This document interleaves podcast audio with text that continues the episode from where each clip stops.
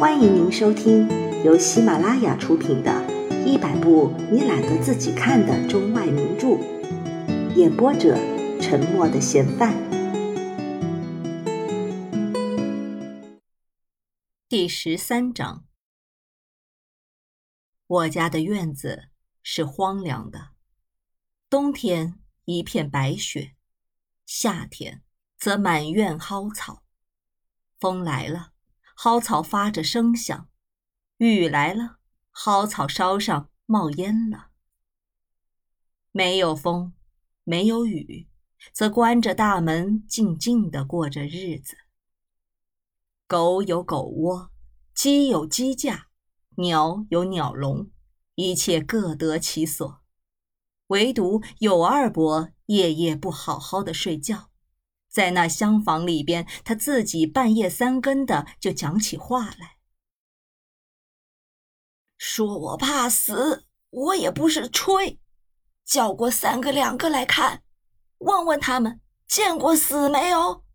那俄国毛子的大马刀啊，那闪光湛亮的，说杀就杀，说砍就砍，那些大胆的不怕死的，一听说俄国毛子来了。就只顾逃命，连家业都不要了。那时候，若不是这胆小的给他守着，怕是跑毛子回来，连条裤子都没有穿的。到了如今了啊，这吃得饱，穿得暖，前因后果连想都不想，早就忘到九霄云外去了。这良心啊，都长到肋条上。黑心啊！这铁面人说我怕死，我也不是吹。那兵马刀枪的我见过，霹雷、黄蜂什么的我见过。就说那俄国毛子的大马刀吧，这见人就砍。可是我也没有怕过。说我怕死，这年头是啥年头啊？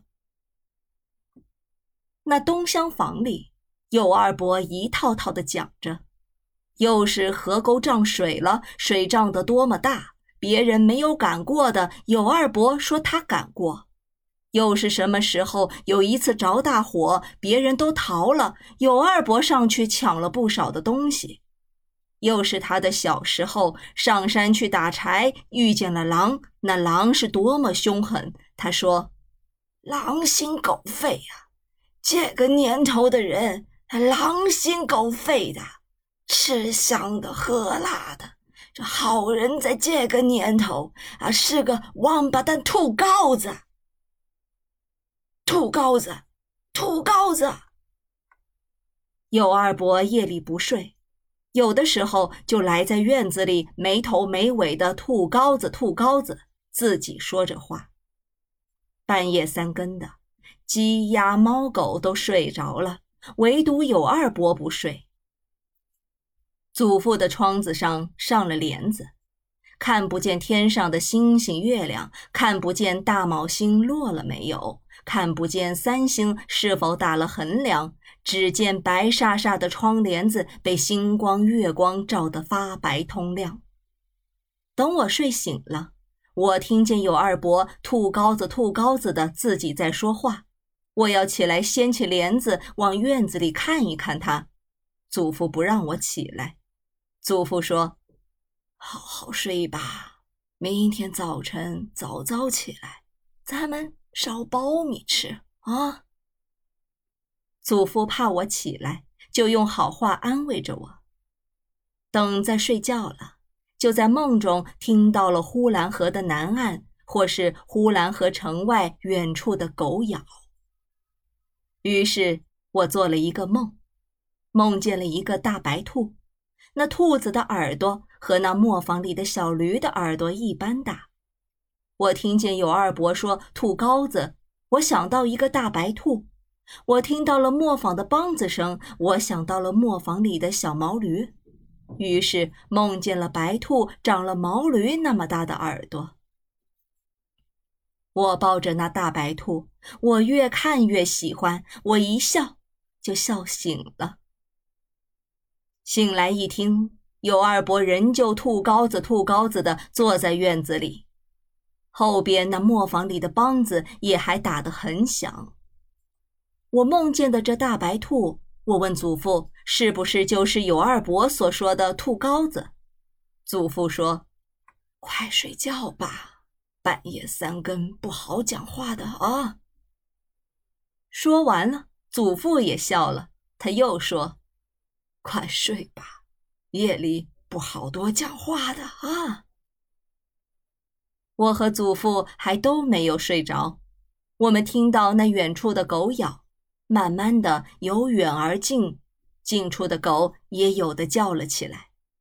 大墙之外已经稀疏疏的有车马经过了，原来天已经快亮了，可是有二伯还在骂兔羔子。后边磨坊里的磨官还在打着梆子。第十四章。第二天早晨一起来，我就跑去问有二伯：“兔羔子是不是就是大白兔？”有二伯一听就生气了：“你们家里没好东西，尽是些耗子，从上到下都是良心长在肋条上。大人是大耗子。”小孩是小耗子，我不知道他说的是什么。我听了一会儿，没有听懂。第七部分，第一章。磨坊里边住着冯歪嘴子，冯歪嘴子打着梆子，半夜半夜的打，一夜一夜的打。冬天还稍微好一点，夏天就更打得厉害。那磨坊的窗子临着我家的后园，我家的后园四周的墙根上都种着倭瓜、西葫芦或是黄瓜等会爬蔓子的植物。倭瓜爬上墙头了，在墙上开起花来，有的竟越过了高墙，爬到街上去，向着大街开了一朵火黄的黄花。因此，那厨房的窗子上也就爬满了那顶会爬蔓子的黄瓜了。黄瓜的小细蔓，细的像银丝似的。太阳一来了的时候，那小细蔓闪眼湛亮，那蔓梢干净的好像用黄蜡抽成的丝子。一颗黄瓜秧上伸出来无数的这样的丝子，丝蔓的尖顶每颗都是掉转头来向回卷曲着，好像是说它们虽然勇敢。大树、野草、墙头、窗棂，到处的乱爬，但到底他们也怀着恐惧的心理。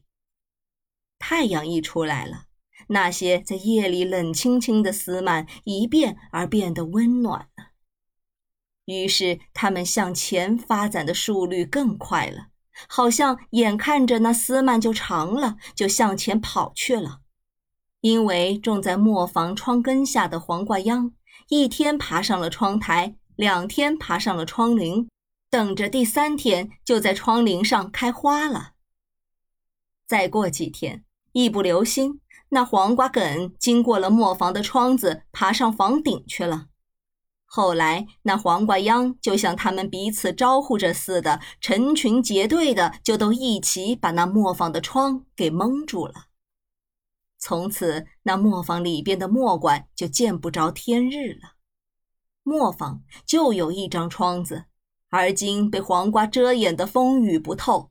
从此，那磨坊里黑沉沉的，园里园外分成两个世界了。本集播放完毕，感谢您的收听。